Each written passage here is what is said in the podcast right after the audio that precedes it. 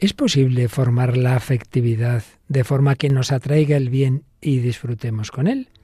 Hablamos de la educación del corazón. ¿Nos acompañas?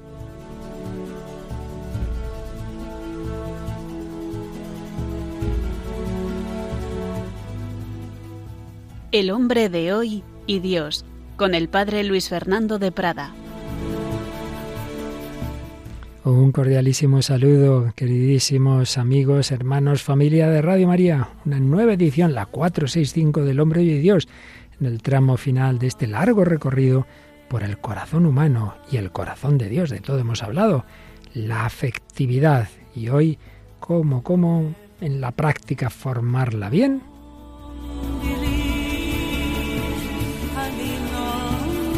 Un recorrido en el que siguen estas ilustres colaboradoras. Paloma Niño, ¿qué tal, Paloma? Un saludo para Luis Fernando y a todos los oyentes. Pues nada, muy bien, encantada de estar de nuevo en el programa. Y entre esos oyentes, ¿tienes algún mensajillo por ahí? Sí, hemos seleccionado a través de la página de Facebook del Hombre de Hoy y Dios, pues varios comentarios. Nos decía Belén Lamana, gracias equipo y pedía al Señor que evangelice nuestros afectos.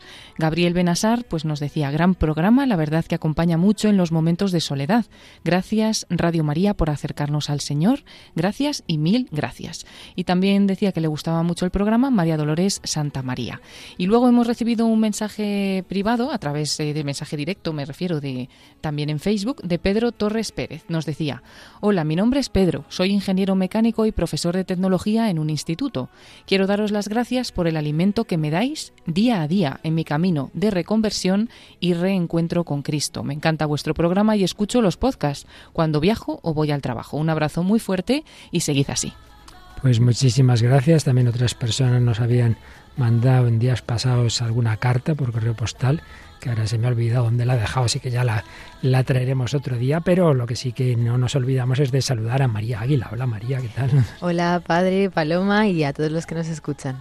Aquí tenemos, pues eso, desde los que ya somos bastante creciditos, luego Paloma, que ya es una chica joven, pero de segunda juventud y tú todavía nada, de primerísima juventud, María. Así que muy indicada para buscarnos por ahí canciones.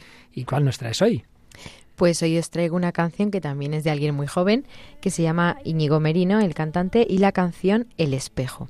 El espejo. Y en cambio la película es bastante antigua, pero fíjate que es en blanco y negro, pero, pero es muy interesante. Sí, la película se llama Los 400 golpes y es una película francesa del año 1959 dirigida por Truffaut.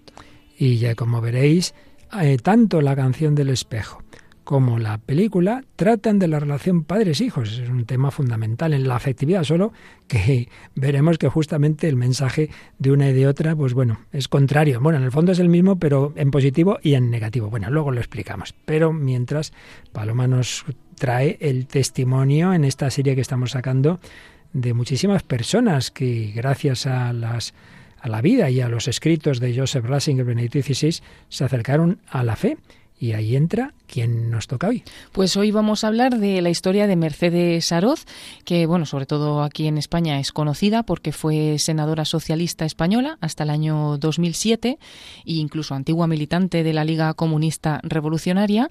Y, bueno, pues finalmente, por medio de su hijo, de las lecturas de Benedicto XVI y también a través de una JMJ, pues eh, se encuentra con Dios y, bueno, veremos su conversión. Esa JMJ fue anterior, fue con Juan Pablo II, es un proceso largo, yo la conocí porque habló en un congreso de católicos y vida pública en la Universidad CEUS San Pablo. Interesantísimo itinerario en la que es una persona que, que, busca la verdad, la justicia, pues la va descubriendo y ahí han intervenido mucho el testimonio de Juan Pablo II, su poder de convocatoria y los escritos de Benedicto XVI. Y terminaremos con una canción de ese grupo de jóvenes que ya varias veces hemos traído de Talavera de la Reina, Peregrinos de María. Estamos hablando del corazón humano, pues la canción se va a dedicar al corazón de Cristo. En tu corazón, pues es lo que hoy vamos a tratar en la edición 465 del Hombre de Hoy y Dios.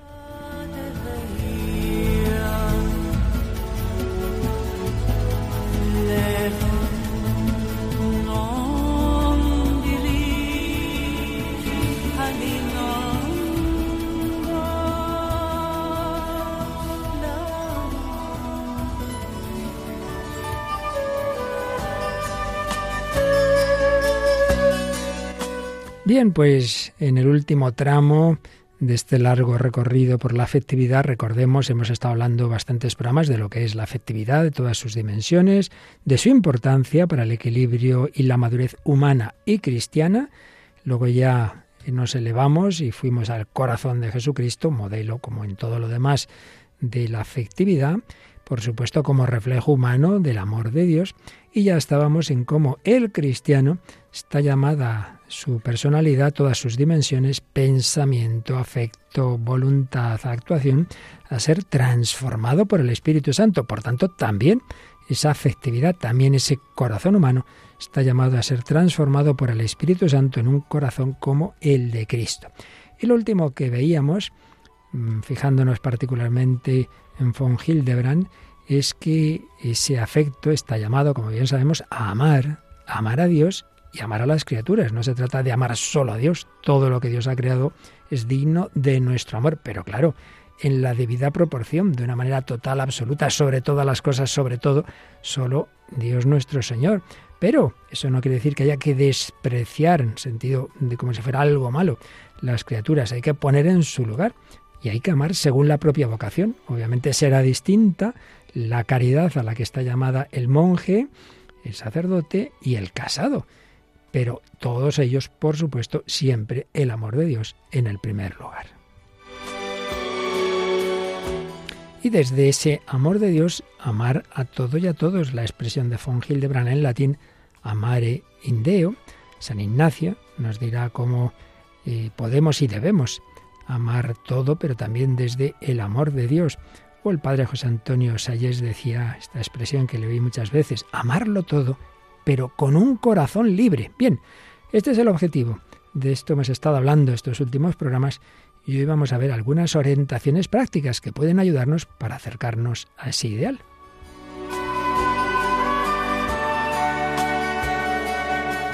Y como ya os anunciaba el día pasado, en este caso nuestro hilo conductor, digamos, y nuestra referencia va a estar en una obra de un sacerdote que es también psiquiatra, el padre Francisco Insa, una obra titulada Con todo tu corazón, con toda tu alma, con toda tu mente, formar la afectividad en clave cristiana.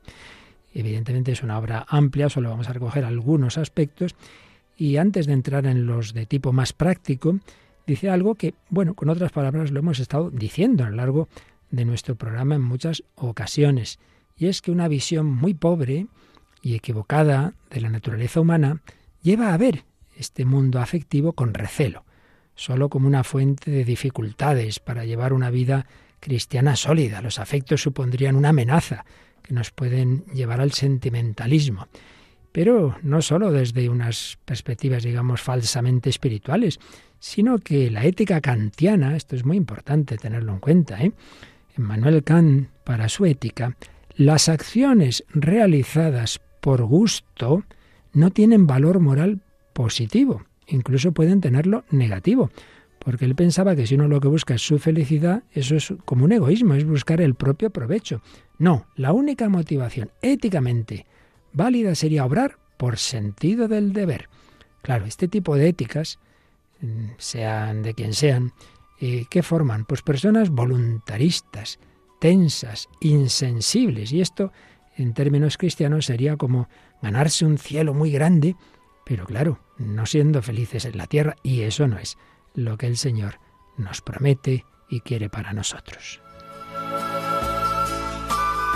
Por el contrario, si por ahí va esa ética de corte kantiano, muchos siglos antes, Aristóteles, que realmente era un auténtico genio, no se fijaba en el deber, se fijaba en la virtud. ¿Y qué es la virtud para Aristóteles y para Santo Tomás de Aquino, que se apoya en el, esta girita? Un hábito operativo bueno, entendiendo bien, esto ya también lo vimos, que hábito no es una mera repetición como un amaestramiento de un animal, no, no, no, es mucho más. Uno repite actos por una convicción, por unos motivos, con un, con un contenido y ese hábito operativo va haciendo, si se plantean bien las cosas, que a uno le atraiga lo que es bueno y no le atraiga lo que es malo. No es simplemente, bueno, comprendo que esto no debo hacerlo, pero bueno, ¿qué le vamos a hacer? No, no, sino que cada vez cada vez, según va madurando uno más, y en términos cristianos, cuando va teniendo uno más unión con Cristo, le apetece el bien y no le apetece el mal. Le sale de lo más profundo de su ser el bien, el amor, y no simplemente ir a lo suyo. Bueno, pues en esto consiste la formación de la afectividad, en que vayamos adquiriendo libremente, porque uno ve que es lo mejor para él, esa segunda naturaleza.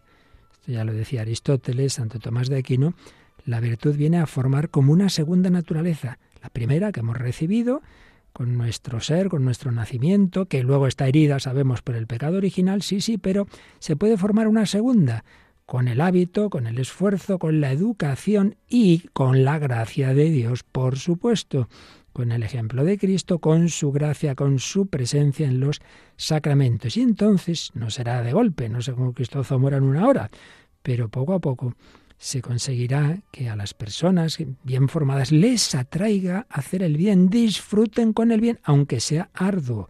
Y aunque pues también puedan atraer otras cosas que son buenas, pero que uno ve que no son compatibles con su propia orientación.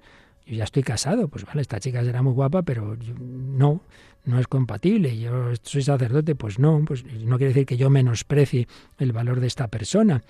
Pero para ello hay que formar bien, no solo la razón, también hay que saber lo que es bueno y lo que es malo, hay que formarse, hay que tener motivos, también saber el por qué, no solo la voluntad, que ha de ser fuerte para resistir las atracciones desordenadas, también formar la afectividad. Y así se evitan tres patologías en las que podemos caer, de las que ya hablamos cuando tratamos de lo que llamábamos el trípode de la personalidad. Acentuar demasiado la dimensión afectiva en sus niveles más bajos es el sentimentalismo, incluso la sensiblería. Acentuar demasiado la voluntad, el voluntarismo que decíamos antes, y quedarnos solamente en lo doctrinal, pues sería el intelectualismo. No, hay que formar todo. Este enfoque no cancela el sentido del deber, pero no se trata de funcionar solo por deber, eso es insuficiente y acaba agotando. No, yo quiero hacer esto, sí, sé que debo hacerlo, pero es que quiero hacerlo, quiero hacerlo. ¿Y por qué quiero hacerlo? Por amor, porque amo el bien, porque amo a esta persona, porque, porque amo a Cristo. Eso llena de sentido la propia vida. Una afectividad bien formada hace que uno quiera lo que es bueno. Así, la persona aprende a escuchar su afectividad y a seguirla sin dejarse arrastrar por ella. Y pone un ejemplo el padre Insa. Es como un guardia de tráfico en un cruce.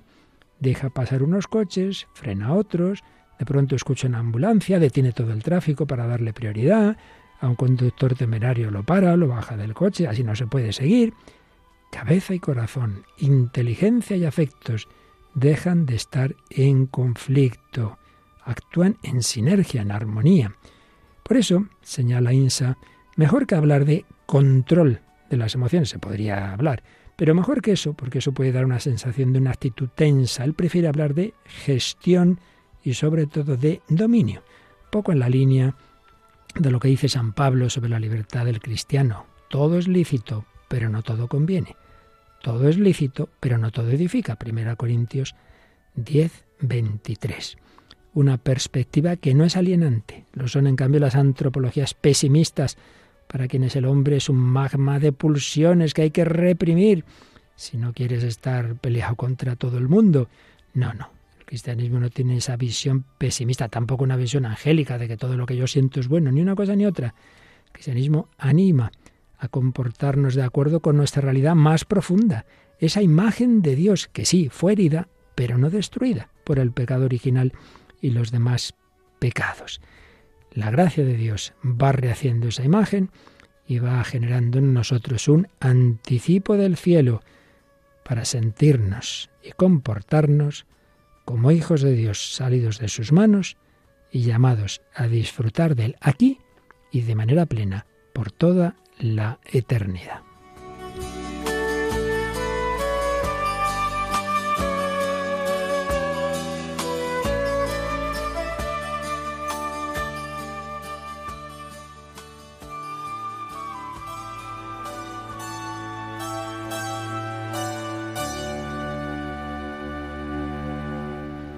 Aquí seguimos en Radio María, en la edición 465 del Hombre de Dios, hablando de la afectividad y en esta parte final de nuestro recorrido sobre formar la afectividad en clave cristiana. Hemos visto las orientaciones de fondo de esta obra de Francisco Insa y ya iremos diciendo ya cosas más concretas, porque de momento solo hemos dicho un poco el plan y luego ya sugerencias que nos va haciendo y que creo que nos pueden servir a todos a nivel más práctico. Pues sí, y antes de entrar en ello, pues vamos a pedirle a María Águila que nos cuente qué canción nos trae hoy, que tiene que ver con, con el primer amor, podemos decir, que un niño está llamado a experimentar en esta vida, que es el amor de los padres. Sí, y esta canción se llama El espejo, es de Íñigo Merino, que es un cantautor de Badajoz, de, nacido en 1995. Este artista dice que no pensó dedicarse a la música en primer lugar, de hecho estudió la carrera de Derecho y ahora ejerce como abogado, pero eh, tiene que compaginarlo con la música porque sí que está teniendo éxito dentro de este ámbito. Esto surgió a raíz de la pandemia, como hemos visto en muchos otros casos de artistas que han surgido últimamente, y durante el confinamiento interpretó covers, que son versiones de artistas como Dani Martín, que incluso llegó a ponerse en contacto con él después de escuchar esa versión. Y más tarde decidió lanzar también sus propios temas, como este que vamos a traer hoy. El espejo lo publicó en 2022 y se encuentra dentro de su primer álbum llamado Lo de Dentro, que también eh, fue lanzado ese mismo año. Él dice que pasa horas escribiendo sus canciones y que en ellas hay mucha inspiración. Y en este tema la inspiración viene directamente de su familia y del amor incondicional que ha recibido de ellos y que él ahora mismo tiene por toda su familia. Que esto lo dijo él en una entrevista. Dice, mis mejores recuerdos en Badajoz son con ellos y por ello les compuse El espejo, que vamos a escuchar ahora mismo. Pues vamos con ella. Viven detrás del espejo no puedo verle sin mí. Me ayudan cuando estoy lejos y es tarde. Tienen mordidos mis huesos, saben curarme y seguir. Me tienen guardado un hueco delante. Cuando no tengo respuestas, cuando no sé qué decir. Corriendo voy a su puerta y me dicen que sí. Me dicen.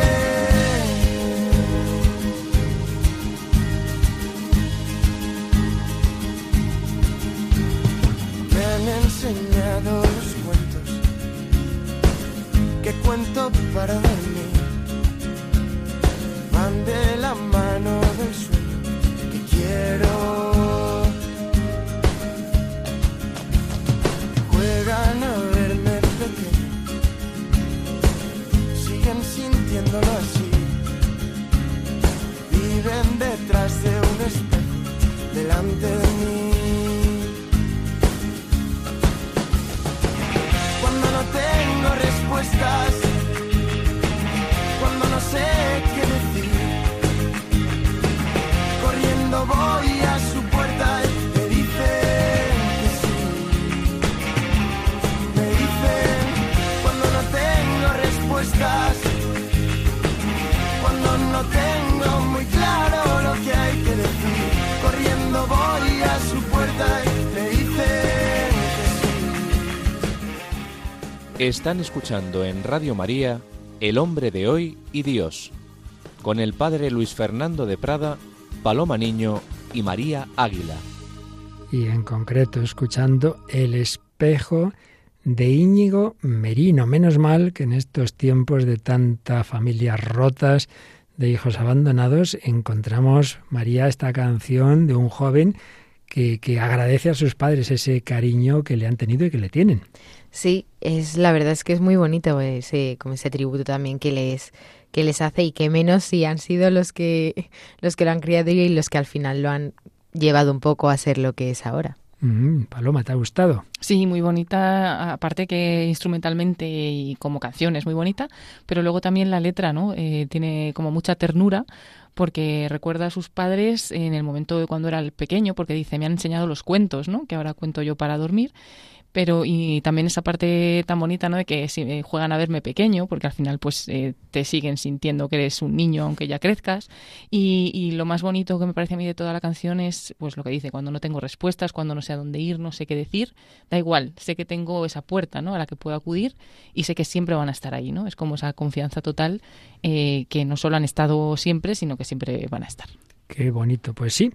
Bueno, pues vamos a dar un pasito más en las propuestas de Francisco Insa para formar la afectividad, que es lo que unos buenos padres y unos buenos maestros, sacerdotes también, etcétera, pues pedagogos, psicólogos con buenas orientaciones, tienen que ayudar a ir, porque la psicología no solo es para curar trastornos, sino para sacar lo mejor de uno mismo, por supuesto, la pedagogía.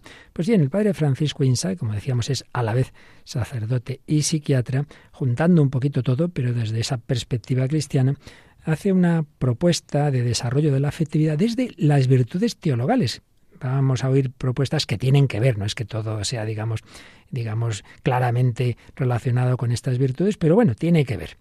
Vamos a ver lo que nos da tiempo hoy, partiendo de esa frase de San Pablo en 1 Corintios 2.14 que dice, el hombre animal no percibe las cosas que son del Espíritu de Dios, son necedad para él, no puede conocerlas porque solo se pueden enjuiciar según el Espíritu. Claro, si uno no tiene ese Espíritu Santo, esa gracia de Dios, esa visión de fe, pues todo lo que vaya por ahí le parece, va, esto pues eso, como un animal que le dices, le, le, pones delante una buena comida o un buen concierto, pues evidentemente ya sabemos qué es lo que va a escoger.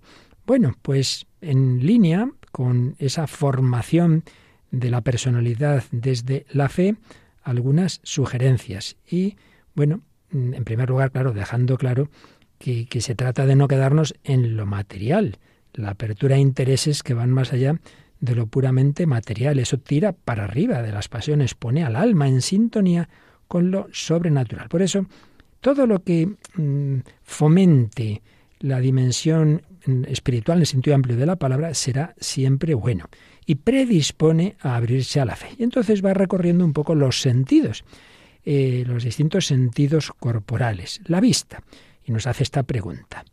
¿Qué tipo, mejor dicho, esta serie de preguntas que podemos hacer a cualquier persona, ¿qué tipo de película te gusta más?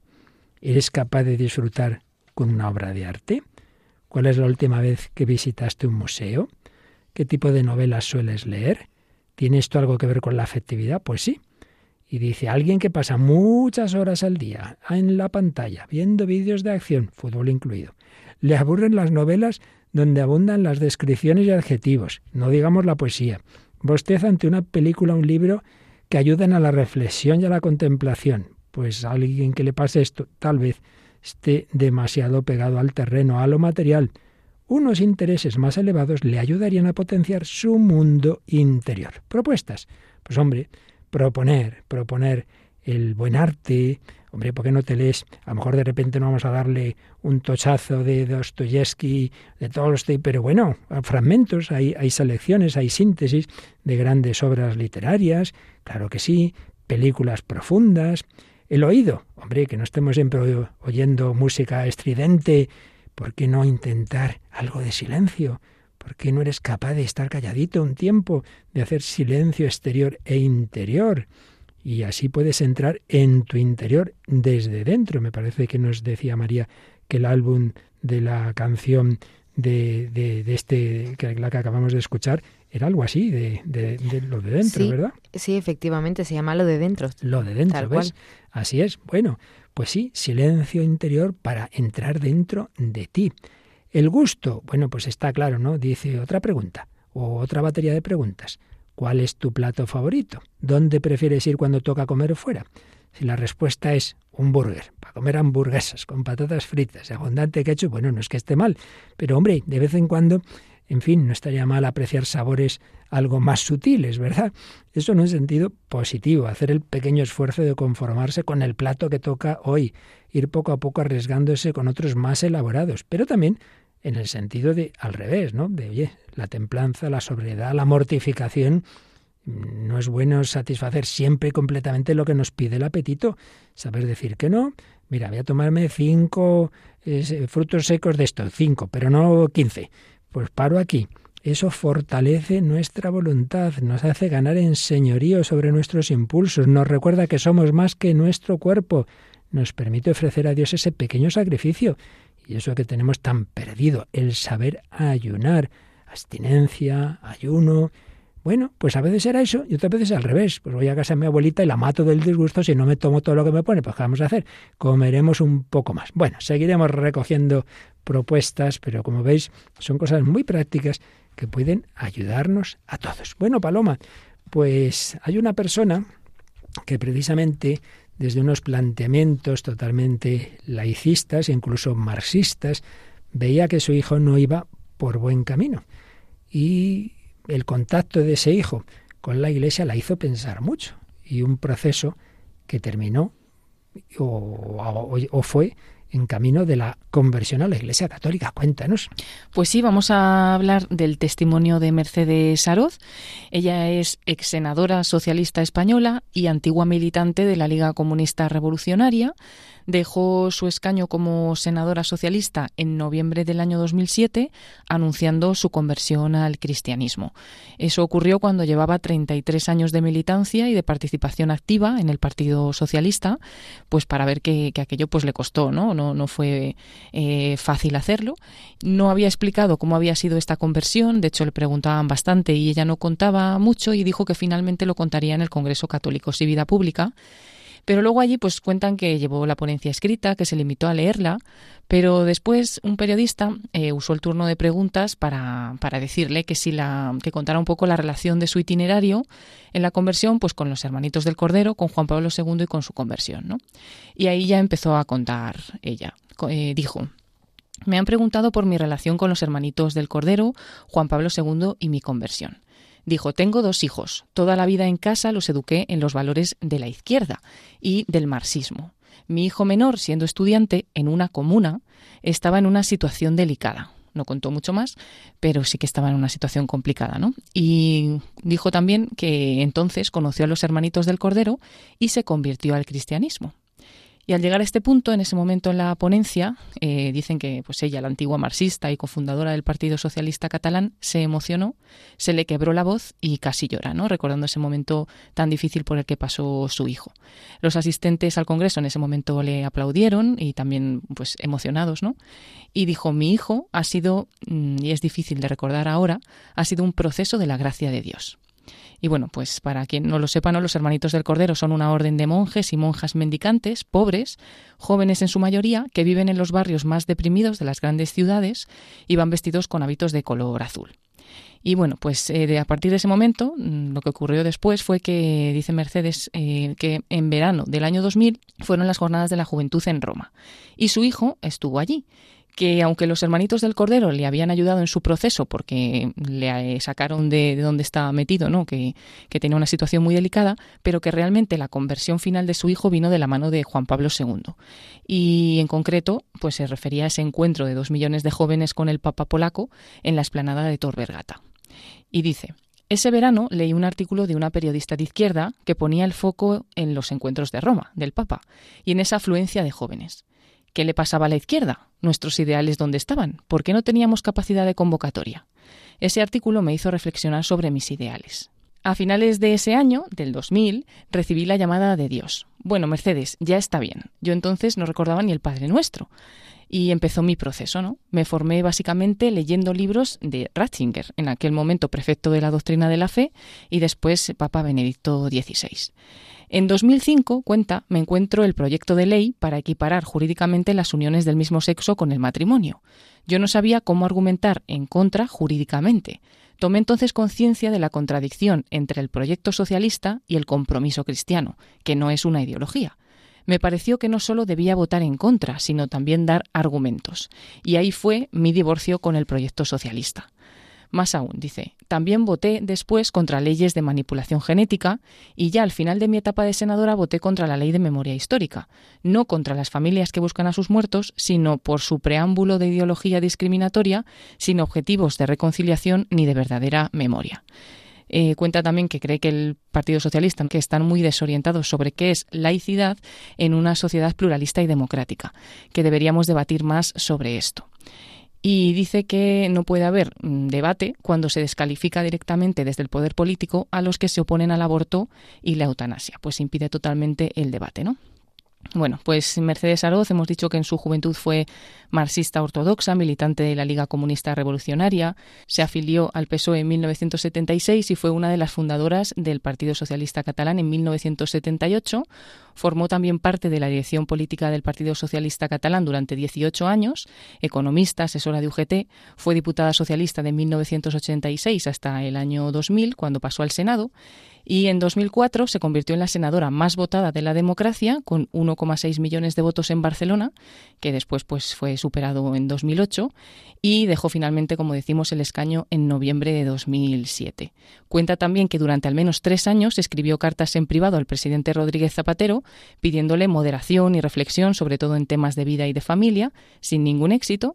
Y eh, bueno, pues eh, finalmente, como decimos, tuvo que dejar el partido porque eh, se dio cuenta de que no se puede llevar esa relación ¿no? de algunas ideas que defiende el Partido Socialista con su compromiso cristiano, que dice que le llevó a discrepar con determinadas leyes del gobierno que chocan frontalmente con la ética cristiana. Así que empieza pues viendo esa evolución de su hijo, se pone a leer a Joseph Ratzinger, Benedicto XVI, se va formando intenta compatibilizar sus primeros ideales con lo que está descubriendo y se da cuenta lamentablemente de que al menos tal como se viven en, en, los partidos en que había estado y en el que estaba, pues no puede ser. Pero bueno, lo que nos importa aquí a nosotros es que ha encontrado a Cristo y ha encontrado en, en esa vida cristiana para ella, para sus hijos, el camino verdadero, la ética que nos da la plenitud. Bueno, impresionante testimonio, ¿verdad? Sí, sobre todo porque, bueno, pues le lleva a dar totalmente la vuelta ¿no? a su pensamiento después de estar 33 años pues con estas ideas socialistas y, demás. Y, bueno, pues se ve cómo realmente le tocó el Señor eh, profundamente y lo impactante también es que sea a través del, testimonio de, de, su hijo, ¿no? Y ella dice que quiso hacer pública su conversión, que no lo he dicho, para subrayar la convicción de la Iglesia Católica de que el cristianismo tiene mucho que decir a los hombres y a las mujeres de nuestro tiempo, eh, porque ella mm, salió abiertamente a decir que se había convertido a la fe cristiana, ¿no? Y también es un gesto valiente, porque era una mujer muy conocida, como decimos, había sido pues de las más votadas. Y también nos demuestra esto eh, la gran intuición que tuvo San Juan Pablo II cuando inició la historia de las Jornadas Mundiales de la Juventud, porque él veía, bueno, hay mucha gente por ahí muchos jóvenes sobre todo, pues que andan despistados y se deben pensar yo soy el único y tal, vamos a convocarlos. Y lo que muchos decían, uy madre mía, esto va a ser un desastre, van a ir cuatro gatos, pues fue una carrera increíble que empezó él, que sigue Benedicto XVI, que sigue el Papa Francisco, en las que en efecto lo de Roma fue, pues eso, un impacto muy grande en esa ciudad en Roma, en Tor Vergata, invadida por dos millones, los llamaban los Papa Boys, los, los chicos del, del Papa, pues no podía menos de hacer pensar, como decía ella, pues a personas de allí, de Italia, que la verdad es que allí muchas personas de otros enfoques son bastante más razonables y dialogantes que los que tenemos por aquí. Pero bueno, dejando eso a un lado, vamos, María. Hoy todo tiene que ver con la relación padres-hijos. Acabamos de escuchar cómo Mercedes Aroz pues vio cómo el encuentro con Cristo era el que ponía a su hijo en el verdadero camino. Pero vamos a hablar de una película en donde al revés, la falta de un amor paterno puede hacer que un hijo se vaya echando a perder. Cuéntanos. Pues la película de la que estás hablando es Los 400 golpes, que es una película francesa del año 1959 dirigida por Francis Truffaut, quien también escribió parte del guion. En el reparto encontramos actores como Jean-Pierre Leot, Claire Maurier o Albert Remy. Truffaut quiere evocar a la infancia con esta película. De hecho, hemos leído que podría tener una connotación autobiográfica, por hmm. así decirlo, porque él tuvo una infancia un poco complicada y es de esto de lo que de lo que trata el film. Cuenta la historia de Antoine Doinel, un adolescente que, pues eso, tiene una infancia muy compleja. Su madre lo tuvo soltera, de hecho no era un niño esperado, quería abortarlo, y ella es un poco dura con, con el niño. Y también por todos estos problemas en casa, pues su actitud en el colegio quizá no es la mejor, pero los profesores también lo tratan con mucho desprecio. Y un día, como no había cumplido uno de los castigos que le había impuesto uno de los profesores, hace pellas con su amigo René e inesperadamente ve a su madre en compañía de otro hombre. Y claro, después de esto, pues su actitud solo va a peor, a ser aún más rebelde y a tener más conflictos. Por todo ello, pues acaba internado en un reformatorio y allí Antoine, este chico, trazará un plan para intentar cumplir su sueño, que es ver el mar. Bueno, hoy oiremos algunos cortes de esta película que, bueno, nos hacen pensar, nos hacen pensar, como bien has dicho, es una película con un corte autobiográfico, porque se ve que el director pues vivió parte de lo que aquí nos cuenta, es una película de hace años, blanco y negro, pero muy estimada, muy estimada por los valores que tiene y la verdad es que hay alguna escena muy, muy, muy bonita. Bueno, escuchamos un momento en que este chico está, bueno, iba a decir con su padre, realmente no era su padre, es con quien luego su madre mm, creo que se casa, pero, pero el padre había sido otro, no, no sé, no aparece quién, ¿no? El caso es que están ahí hablando en la cocina y oímos ese diálogo. A propósito, ¿has pensado en el cumpleaños de tu madre? Es el 17, ya lo sabes. Espero que le regalarás alguna cosa. Antoine, ¿no me escuchas? Sí, ya sé lo que piensas. Ha sido un poco dura contigo últimamente, pero es natural que se sienta nerviosa. Hay que ponerse en su lugar. Es mucho que hacer atender la casa cuando se trabaja después toda la tarde, a pesar de que esto sea tan pequeño. Además, tenemos en proyecto mudarnos de piso. Y para colmo en la oficina todos son disgustos. A las mujeres las explotan porque no saben defenderse. Pero te quiere, te quiere, hijo. Ay, madre mía, te quiere y ya ves la reacción, María. Sí, sí, y el niño se empieza a reír. Madre mía. No sé, la verdad es que es, es un corte un poco complicado de, de, digerir porque al final, pues eso, como que el padrastro le está diciendo al niño, no, pues se porta así contigo porque le pasa tal, porque le pasa cual. O sea, siempre se pone como el foco fuera cuando realmente, pues la madre tendría también que hacer un poco más por estar cerca de su hijo y por por cuidarlo realmente y mostrarle su amor, que seguro que lo tiene, porque al final pues es su hijo, pero pero, pero, ahora está bien que este hombre intenta, intenta acercar a los dos, ¿verdad, Paloma? Sí, la verdad es que es bonito y además sabiendo que no es su padre, ¿no? Realmente, que pues le dará como razones al niño de por qué su madre pues se comporta de cierta manera para que él lo entienda, que es que pues tiene muchos problemas en el trabajo, luego viene el trabajo y tiene la casa, bueno, para que él comprenda un poco que también esas cosas pues las está haciendo por, por él, aunque él a lo mejor pues no se da cuenta, ¿no? Es lo que siempre recordaba San Juan Bosco, no hace falta, no es que solo quieras al niño, sino que se sienta querido, ¿no? Que se sienta. Y a lo mejor él, pues como le faltaba el trato, el tiempo con su madre, pues por mucho que su madre estuviera haciendo, pues no, no se sentía querido. Que tampoco es que hiciera mucho, pero bueno, desde luego si lo hacía no se lo manifestaba. Bueno, el caso es que como nos ha dicho María, hay un momento en que, bueno, porque es verdad que me ha recordado un poco a la película mucho más reciente, Los chicos del coro, pero la gran diferencia es que los chicos del coro sí que hay un profesor que lucha por esos alumnos otros no, otro es acción-reacción, el director de la escuela, ¿os acordáis? no? Pero aquí todos los que salen son muy brutos y entonces, claro, no comprenden que ese pobre chico tiene un problema familiar mm. y lo único que hacen es castigarle. Entonces llega ya un momento en que le pillan, le pillan, bueno, eh, ¿por qué faltaste? Falsifica la firma del padre, en fin, estas cosas típicas, ¿verdad? Y le pillan. Y entonces escuchamos lo que habla con su amigo de, de travesuras. ¿Y qué piensas hacer? Después de todo lo que me ha pasado, ya no puedo volver con mis padres. Tengo que largarme, ¿comprendes? También yo he tenido mis líos. Sí, pero yo estoy muy harto y quiero vivir mi vida. Les mandaré una carta explicándoselo. ¿Enseguida? Sí, será lo mejor. ¿Y dónde piensas pasar la noche? Pues no lo sé, pero eso qué importa. Están escuchando en Radio María El hombre de hoy y Dios, con el padre Luis Fernando de Prada, Paloma Niño y María Águila y oyendo otro corte de la película Los 400 golpes. Qué fuerte, este pequeño preadolescente va a dormir en la calle, María. Sí, o sea, cómo será la situación en casa, no me lo quiero ni imaginar para que el niño decida que Ni siquiera quiere volver a, a su hogar donde ha estado siempre y prefiere vivir en la calle, o sea, dormir en la calle. Así es, eh, Paloma. Sí, que no es solamente una travesura de un niño que se escapa un momento, sino que él está totalmente decidido a que es que en su casa no puede volver, ¿no? Ciertamente no tendría, para que uno llegue a eso, no tendría que percibir ningún amor, ¿verdad? No estaría nada a gusto. Y eso hay que tener cuidado, porque como nos ha dicho Paloma, hay padres buenos, pero que quizá no consiguen generar ese estar a gusto en casa. Entonces, claro, eso es una pendiente inclinada a querer estar todo el día fuera. No será tanto como para decir no vuelvo, pero muchas veces, bueno, este hijo nunca está. Bueno, a lo mejor la culpa es de que no, no se está a gusto en casa, claro.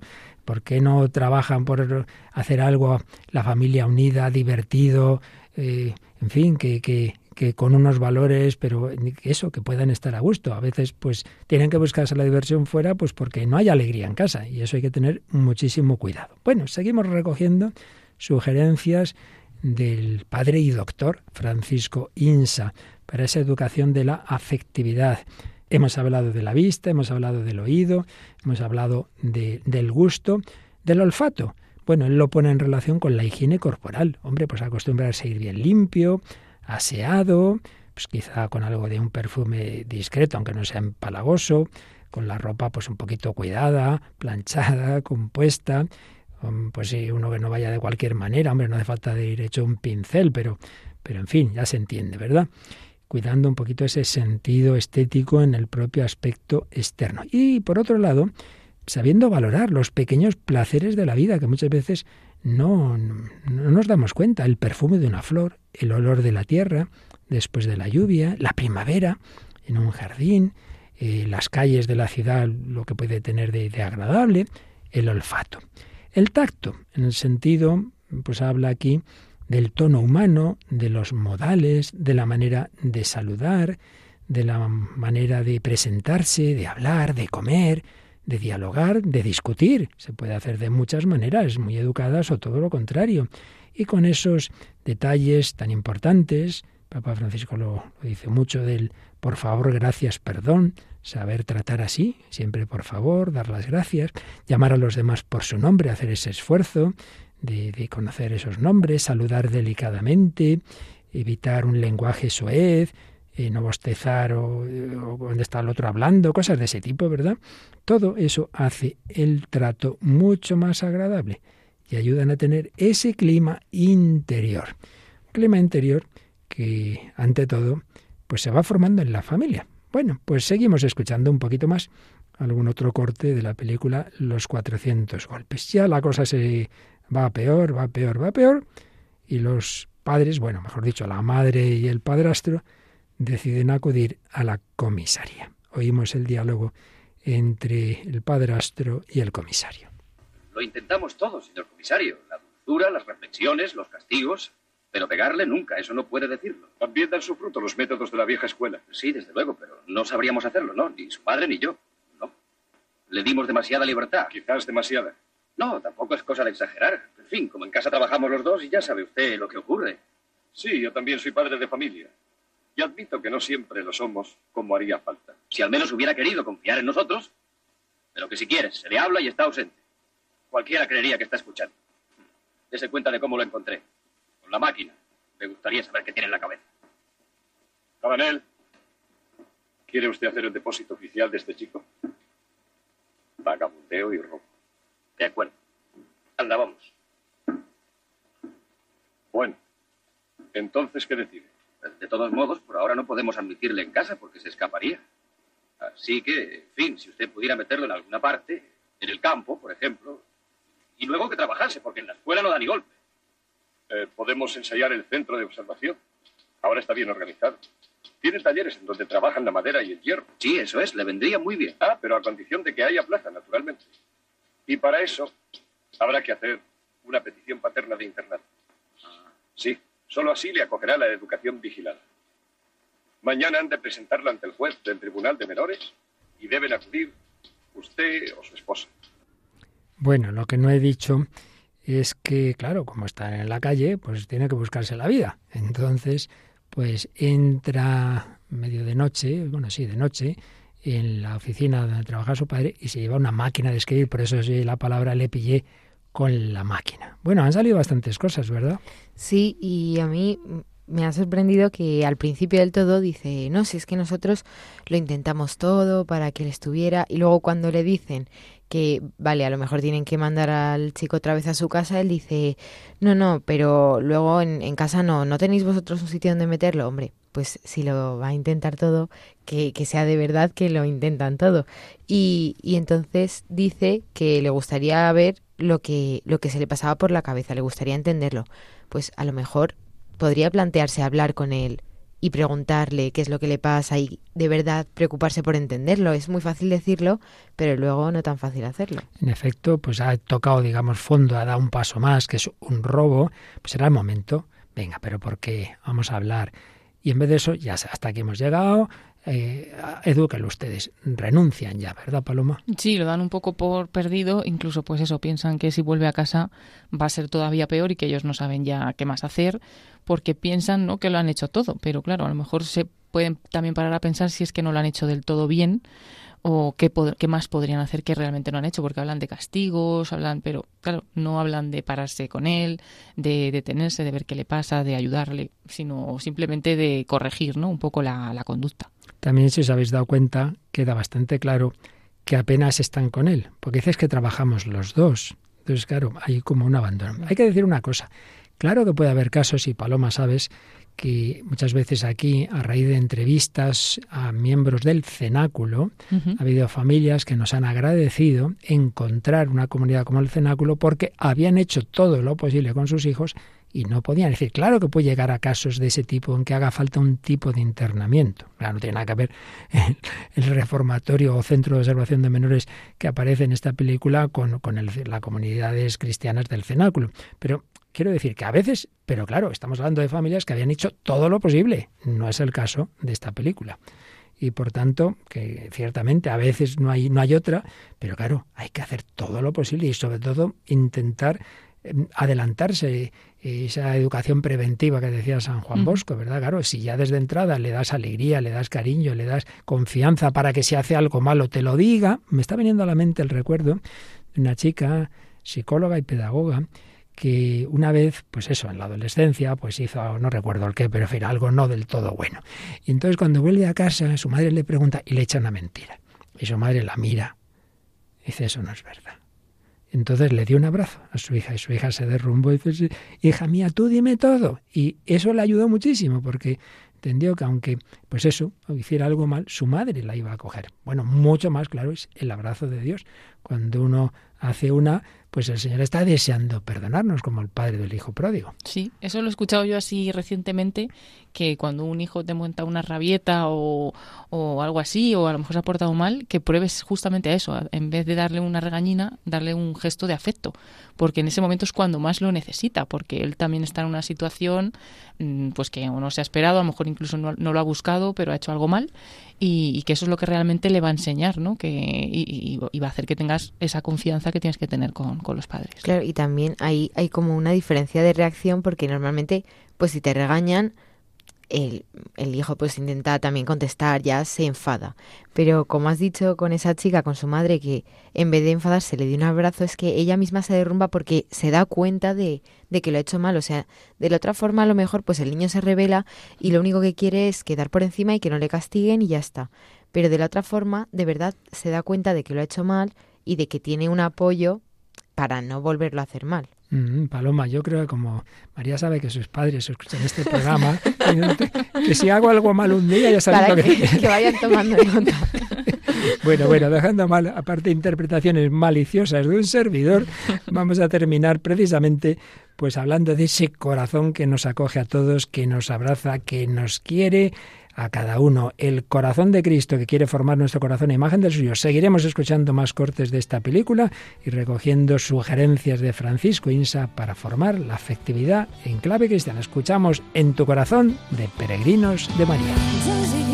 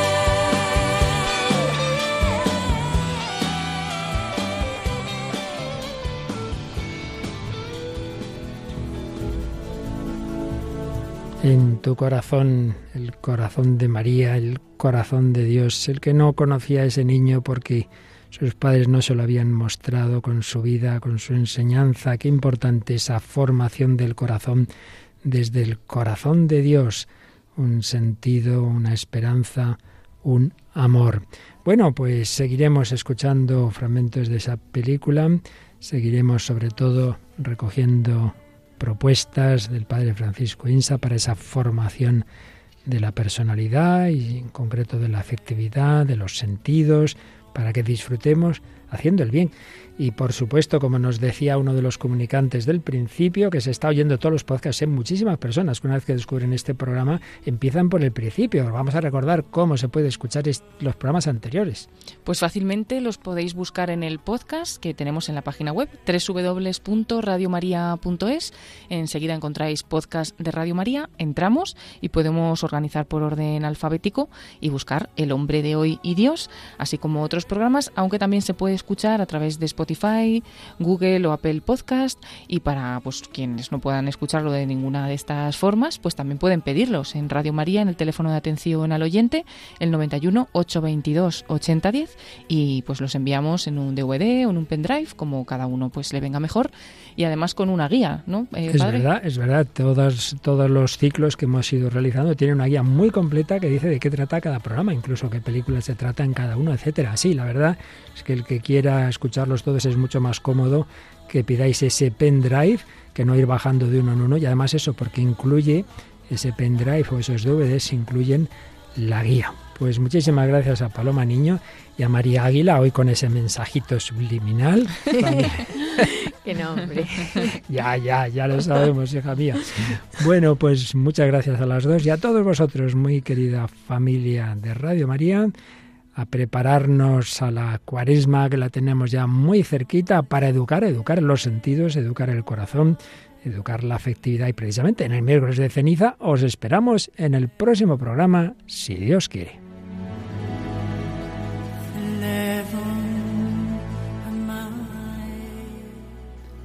Así concluye El hombre de hoy y Dios, un programa dirigido en Radio María por el Padre Luis Fernando de Prada.